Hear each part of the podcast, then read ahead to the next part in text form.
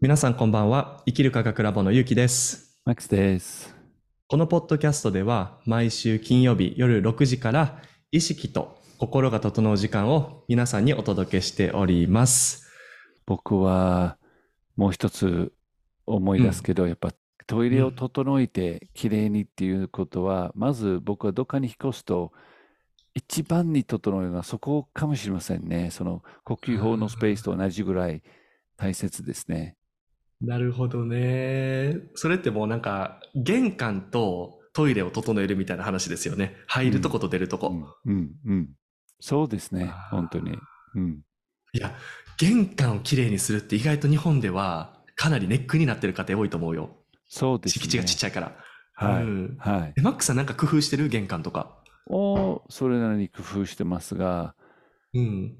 まあ、ここ、そん。なに玄関、まあ、十分ですけど、やっぱり物が多いと嫌だから、こう、それをうまく整理できるような棚があったりするんですよね。あトイレは、ででもほぼ欠かさず、ほぼ毎日拭いてますね。ー。拭いてます、こうちゃんとね。拭いてます。うん。はい。その特製な液体に家も入れて、木作液をお入れーて、素晴らしい。シュッシュッシュッとかけて、拭いて、そのスペースを全部拭いて、ほこりが残らないようにするのがスカッとすっきりしますね。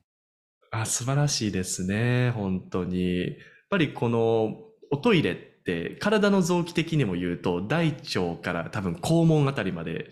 だと思うんですよ。ね。で、チャクラで言うと第一チャクラでうん、やっぱもう、もういろんなものを流す場所ですからね。うん汚いままだと流れないですね、やっぱり。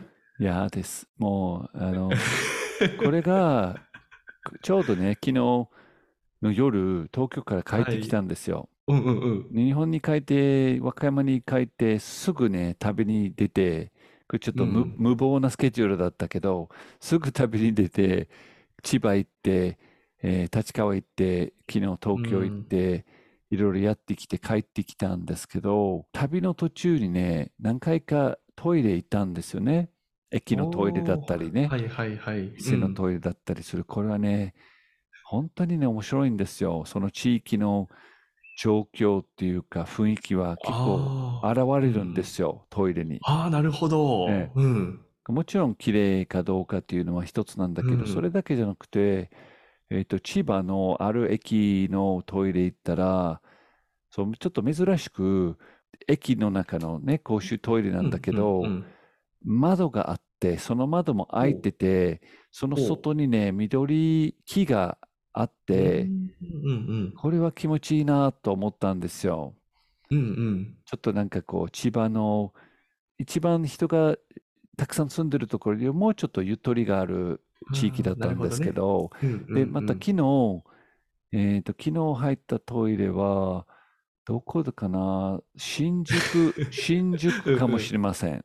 はいはいはい。あー、新宿ね。でうんうん。やっぱり人が多いとそうね。うん。汚れるんですよね。ちょっと、まあ、それは仕方がないことかもしれませんけど、うんうんちょっとね、そこにおむつが置いたりね、何か 置いてあったんですよ。うんでそこがちょっと、まあ、掃除したんですよ。うん。うん。掃除したくなってさ、なんか、掃除ちょっとできる限りね、こう全部はできないけど、掃除して、で、その、結構人並んでたんだけど、なんかこう、人が待ってるのに、こう、なんかこう、この人はドア開けたり、その、中にあるおむつを出して、また戻るし、なんかこう、ちょっと待ってと、ちょっとあの微妙な空気もあったけうど、んやっぱり綺麗にして、ある程度ですよ。そうね。すっきりしてよかったんですけど、本当は自分の家の掃除の道具の家のシュッシュっていうとこ 特製のこう、あの、いろいろ欲しかったんだけど、それがなくてね。仕事変わるじゃないですか。仕事変わりますよ、マックさんの。できるもの、できる限りできるものでやったんですけど、うんうんうんやっぱりね、その、その地域、その駅は、まあ、人が多いだけじゃなくて、ちょっとこう、慌ただしいっていうかさ。なんだろう、こう、ちょっっとやっぱりエネルギーが荒れてるような感じがあったんですよね。で、うんその千葉ですら、また人が結構多いところだったけうど、んまた違ったんですよね。これが面白いことに、いろんな国に行くと、その国柄も出るんですから、ああ、確かに。まずね、皆さん、フランスで旅行したことある人はわかると思いますけど、公衆トイレね、ひどいんですよ、フランスが。イギリス、イギリスもね、悪いんだけど、うんうん。フランスはね、さらに悪いんですよ。大体ねそ、うね。便器がないことが多いんですよね。その、座るトイレなのに、感じた、見たことありますか？あるあるある。なんでないあれ？便器誰が、誰が取ってるのかみたいな。その、盗んでる人がいるのか、全国的にね、フランスのトイレに便器がなかったりするんですよ。で、あれなんでないの？いや、そうわかんない。誰か盗んでるか、壊してるか、さっぱりわかんないんですけど、とにかくね、なかったりします。そして、うん。もうトイレットペーパーもなかったりするんだけれど、それがもう場合によって、もうトイレットペーパーがなんかこういっぱい巻かれてるというか、こう、クリスマスの飾りみたいにこう、ペーパーをこういろんなとこに散らかしてるけどはいはい、便器がないと、なんかこう、すごい、で、そのフランスの国境を越えてですよ、うんもう本当に車で1時間も走らないフランスの国境を越えて、スイスの公衆トイレ行くとね、きそれが綺麗なんですよ。ああ、そうなんや。スイス僕行ったことないか分からへんわ。綺麗。スイスの、スイスが大好きでもう、あの、やっぱりうんトイレを、トイレ掃除をできる精神の持ってる。人たちじゃないかなと思うんですけど、どね。便器もちゃんとついてるし、トイレはある。いや、まずなんか便器がもう本当に取れてる意味が僕分からなくて、イギリスではね、そんなになくない？あの、僕ロンドン住んでた時、便器が取れてるまではあんま見なかったよ。そう、そう。イギリスは、うん。そんなに綺麗ではないけど、少なくともうん便器はありますよね。そう。少なくとも便器はあって流せた、ちゃんとね。そうそう。フランスは特殊よね。なんで便器が取れ、なんか、あの、自転車のタイヤがないとかは、まあ、よくあるからわかるんやけど、なんかトイレの便器って取ってどうすんね、どうすんのかが本当に、あの、長年ね、その意識の研究とかしたりとか、その心理の研究してるんだけど、何に紐づいてるのかがもう全くもってわからない。うんいや、これは全部わかんないし、多分だけど、うんフランスもね、大きい国で、いいところもたくさんあって、もちろんそうね。料理もうまいし、うん。そのフランスのバッシング決してしたくないんだけれど、うんうんうん。結構ね、フランスは 多分人生で15回ぐらい行って、結構旅、北も南もうん東もうん西も旅したことがあって、もう便器のなさがね、かなりパーセントとして高くて、うんうん。これが全体的にトイレがきれいでないっていうのは、まあ僕の予測なんだけど、うん。エゴなんですよ。私がトイレ掃除をするレベルの人ではないと思う人が多すぎるとしないんじゃないですか。で、日本の場合は、日本の場合は多分だけど、そのトイレ、公衆トイレに入る、例えば10人の1人にうんわからないけれど、20人の1人に、こう自分が入るときより出るときの方をきれいにして出る人が、パーセントとしてはいると思いますね。別に仕事じゃななくても気持ちで。で、多分スイスも同じだと思います。りこれはやっぱり、り掃除したい、そして謙虚さ、そして次入る人に少しでも整えて出たいっていうそうやね。心構えは持ってうる。結局、日本のトイレの、まあ、そういう、もちろんね、そこまで綺麗なところももちろんありますけど、全体的にレベル高いと思いますし、うんスイスもそうですし、アジアの中でやっぱり日本が一番好きで、イギリス、ヨーロッパの中でスイスが一番好きなんですよ。やっぱトイレトイレをきれいにできるっていうポイントが高いですよ。なるほどね。でちなみに、ちなみうんに、イタリアのトイレはうん結構綺麗だったんですよ。僕、イタリアうんうんもうん何回も行ってはい旅したことがあるんですけど、うん割とね、掃除はできるんですけれど、うんうん配管がダメなんですよ。そう、古いよね。古いし、うん水漏れが多いんです。なぜか。あ、漏れるんですね。水漏れが多くて、トイレうん。自体を掃除できるんですよ、イタリア人なんだけど、その整備っていうか、はいうまくできてなくて、一回イタリアで、これが高速のトイレに入ったら、トイレは綺麗だったけど、水がもう3、4センチぐらい床全体、水えー浸しなんですよ。でよくよく見る嘘と、ある蛇口からビューッとね、水が出出っ放しで、もう割れてるというか、で、それを、そのサービスエリアで働いてるお姉さんに、たまたまその人がコーヒーゾーンだったけど、はい。に報告したんですよ、僕。うんうん。ちょっと男性のトイレの方にこうパイプがね、か壊れて水漏れてますよって言ったら、はい。何言われたと思いますか？え、え、なんですかね？なんやろ？まあ、ベーネ、ベーネとか言って。そうなんですよ。もうまさしくそう。手で、まずはイタリア人は手を使って表現するから、あの、要するに、そんなこと気にしないでって、美味しいエスプレッソあるから、よかったら、そっちに。美味しいカプチーノもあるから、よかったら飲んでくださいって、それ、そんなことを気にしないでって言うんですよ。イタリア人っぽいね。素晴らしい、なんていうかね、あの、本当にこう気楽っていうか、うん、日本人だったらまず、こう、すいませんとかごめんなさいとか出ると思いますね。そうですね。うんイギリス人ですらすみませんと言わなくても、あ、そうですかとか確認しに行くと思うんですけど。確認する様子もなく、謝る様子もなく、手を大きく振って、いいじゃないですか、美味しいエスプレッソとカプチーノあるから、飲みませんか？みたいなこと言うんですよ。さすがや。いイタリア人はね、これはすごいなと思ったんですよ。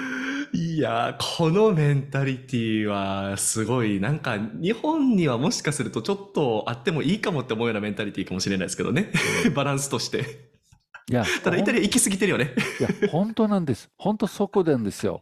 イタリアのその楽しい気分と、うん何かこう、本当にいいんじゃないですか、別に今目の前の瞬間にうん美味しいエスプレッソがあるから楽しんだらいいって、この、この気持ちと、スイスや日本人の真面目さっていうか誠実さ、これをこう、ちょうど両方とも持ってこう50、50というか取れたら最高ですよね。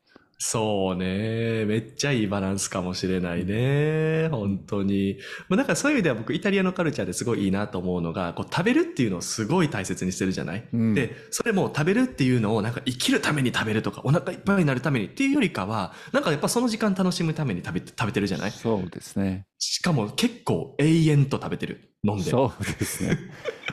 え、まだ飲むの？え、もうなんか飲み終わって次、もう夕食の時間だけどって、え、え？みたいな、もう夕食？なんかすごいよね、あの、楽しむカルチャー。そうですね。もう本当楽しい。うんそれがイタリアのカルチャーの一番のポイントだと思いますね。そのうん空間もそうなんですね。イタリアの空間って、うんまあ世界的にやっぱり有名なんですよね。美しいものそうで。すね。うん。機能的かどうかじゃなくて、いかにも美しくて楽しむっていうことを極めてるんですよね。そうやね。だから僕にとっては実はそのエッセンスってすごいツボで、実はその、あの、日本やったらまあ今京都に住んでるんですけどね、美しさっていうのがすごい整ってるからそこに住んでるっていうのはあるんですけど、多分ヨーロッパでどこ住みたいって言われたら僕やっぱイタリアなんですよ。うん、うん。結構そっちに気質とエネルギーは合ってて、あの、僕もどっちかというと、あの、水漏れしてたら確かに止めたいけど、最初は、まあ、別にい今止めなくても、ベーネベーネって言えるぐらいなんですよ。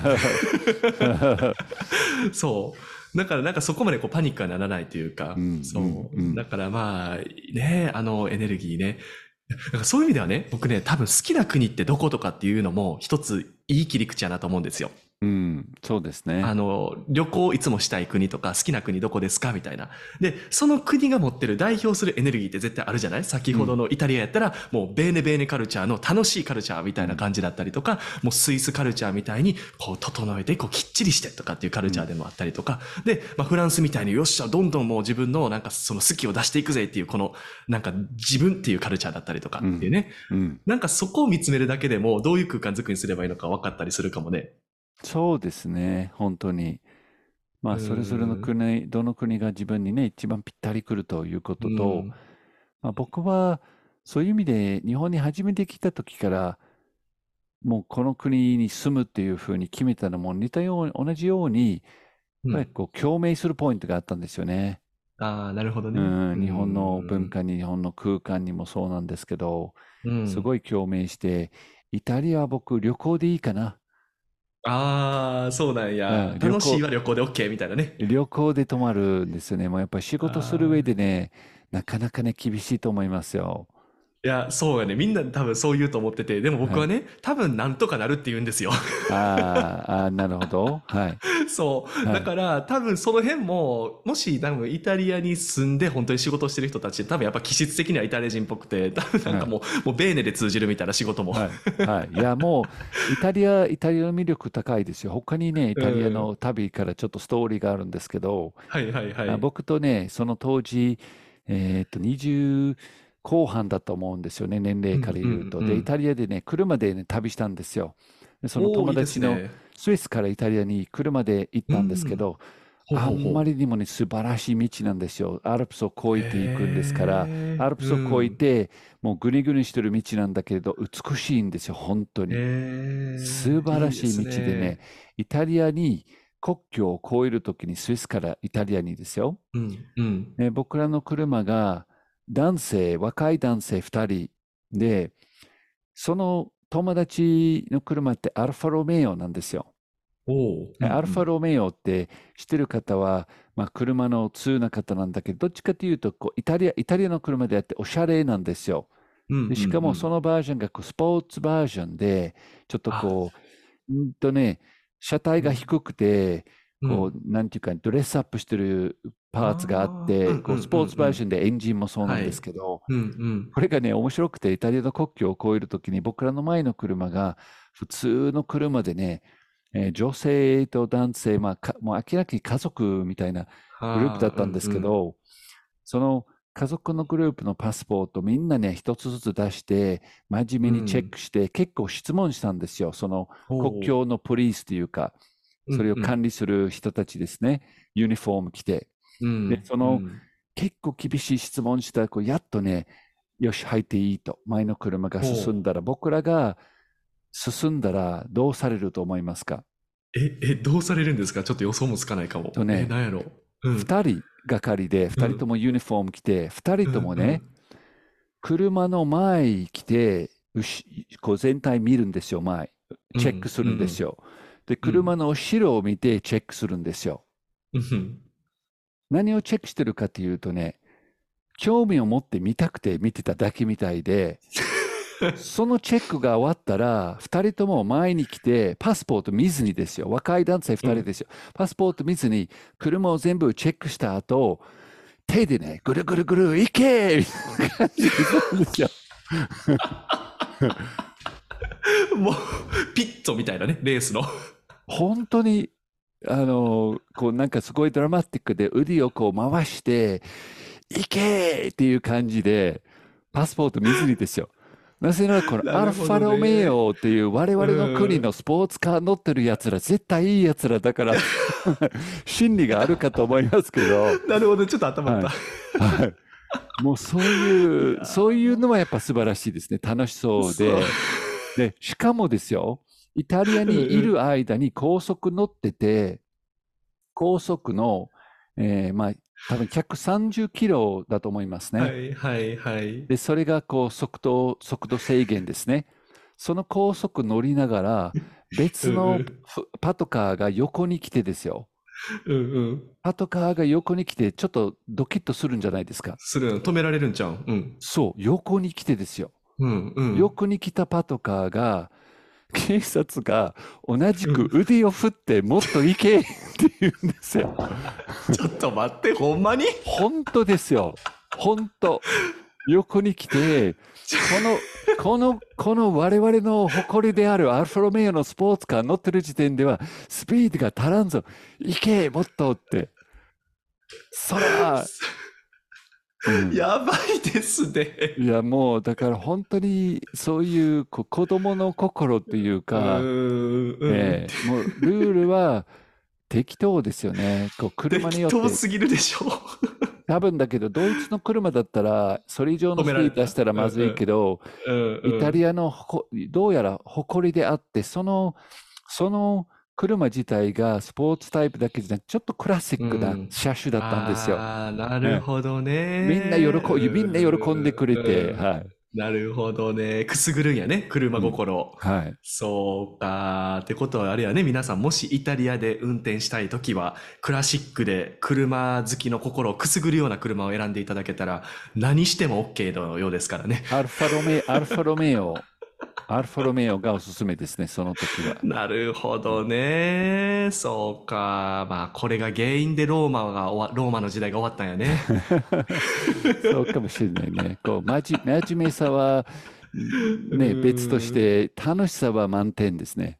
そうやね。そうか、そうか。だからもしかするとこういう楽しさでね、あの、国が繁栄するっていう時代が100年後とかやったかもしれないね。それやったら、もっとこう、ローマのカルチャーは世界に広がってたかもしれないですけれどもね。なるほどね。いや、イタリアとことんすごいですね。うん。いやー、やっぱこういう僕はエネルギーにすごい共鳴してんのかな。そういう意味では。そうですね。やっぱ合ってる気がしますね。うんん。僕もどっちかというとなんかこう、杓子定規にルールっていうところはあんまり合わないんですよ、実は。あはんまり合わなくて、で、その、だからこそその、今日本っていうところはどこで共鳴してるかっていうと、やっぱこの禅のカルチャーだったりとか、うんこの落ち着き気が通るっていうところい。、うん。そこに一番共鳴してるから今住んでるんですけど、どっちかというとその気持ちとやっぱ楽しいが僕は合体してほしいんですよね。うんなるほどね。まあそう、そ本来の日本のカルチャーにもヒューモアも十分あると思いますけどね。う。うん、はいうん、はいそ。いろいろ見てるとね、僕。京都に住んでる間に結構ね、えー講談とか落語とか、行ったんですよいいねうん、めちゃくちゃ面白くてね、もう笑いまくったけど、うん。うん。はねえ、いいよね。僕もね、あの、昔から新喜劇とかやっぱ好きな、ああの、関西生まれなんですからね、僕も。はい、はい。そう。大阪生まれですから、やっぱりこの漫才とかね、新喜劇はやっぱ自分のね、子供の時のカルチャーで言うと欠かせないというかう。ん、うん、うん。ねえ、だから、笑いあり、楽しい、でも落ち着きと気が通るみたいなね。そうなんです。その、その両方と持てるのがすごいですね。まあでもどっちかというと現代確かに楽しい笑おうのちょっと忘れてるところがあるかもしれませんね。うん。そうね。ねそうかもね。日本のパ、パトカーが横に来て、空行けみたいなこと言えないんですよね、きっと。言わないね。多分言わない。多分ってか100%言わないね。あの、何か日本の代表する車ね、スカイラインのなんかふ 古い車種乗ってて、これなら行けみたいな。言えないと思いますね。まあ、それは、それはべ別として、全体的に、その、ちょっと軽さとね、ユーモアも、えー日本人の本来にあるものですから、ぜひ、えーそれを出していただきたいですねう。ーん、いや、ぜひぜひ、あの、自分の空間を見返していただいて出していただきたいですね。はい。はそうです。うん空間、その、そもそも空間作りのキーポイントとして、ちょっとまとめて、何かエクササイズないですか、その空間に対して書いていたそうでだくとか。すね。やっぱ意識を整えるワークは、あの、一つあります。実はめちゃめちゃ簡単なワークです。はい。だから今日はそれを、あの、やっていきましょうか。うん、ぜひお願いします。はい。じゃあですね、まあ、意識を整えるワークですから、あの、書くものと皆さん紙だけ用意していただければ十分です。なので皆さんそれを準備していただきましょうか。で、準備ができました人は、もう、あの、どんどん始めていきたいと思います。まず、質問一つ目です。そもそも家によくいるのかいないのか。あの、人によってはですね、あの、実は家を拠点としてなくて、家の外を拠点としてる人もいますから、その場合は実は、あの、あまり家に物とか置かない方が良かったりとか、シンプルにしておいた方がいいので、それだけは整えてください。二つ目の質問です。家によくいる場合は、やっぱり家整えたいですよね。なので、今日はこれを一つだけ、この質問だけにしたいと思います。全体的にどんな家にしたいのか。これデザイナーで言うとね、コンセプトにあたります。全体的にどんな家にしたいのか。このどんな家にしたいっていうどんなっていうことは、どういう体験、どういう気持ちになる家にしたいのか。安心できる空間？愛でいっぱいの空間？笑顔であふれる空間調和で整う空間または癒される空間。そこを自分をちょっと内省して意識してみてください。今日はこれが書けたらまずは家を整える第一歩かなと思います。はいありがとうございます。ありがとうございます。そうですね。すべてが自分の意識の設定から始まるんですからね。うん。おっしゃる通りです、うん、やっぱりそのどういう空間どういう家にしたいのかそこがないとですね気づいたら全然自分じゃない部屋になってる。自分じゃない家になってる、うん、まあ、いわゆる他人軸で空間ができてしまうようになってしまいますね、うん。まあ、これって本当に自分自身でも一緒ですけどね。自分の仕事を何するのかとか今日はどこに行きたいのかとかも一緒ですよね。どういう人生体験をしたいのかっていうコンセプトが必要ですから。そうですね。で、そのコンセプトを漠然とじゃなくて、なるべく明確に持って何かに挑むっていうことね。うん、そうですね。そのおっしゃる通りです。その一日一日起きるときに、僕は実はこれを結構意識設定するんですよね。今日どのように生きていくのかっていうこと、まあ、朝の呼吸法と、ちょっとした祈りと、その意識設定をして、一日を始めるんです。うん、いや、めっちゃ素晴らしいですね。やっぱり朝って意識を方向づけるめちゃめちゃいい時間なんですよね。実は僕もね、一つファイルがあって、いつも見返すファイルがあるんですよ。うんうん、そこには自分は一体何になるのか、今世でっていうのと、それになるために僕は一体何をしていきたいのかっていうのと、あとはどういう人生を作っていきたいのかっていうのを絶対書いてるやつがあって、それを見返すんですよ。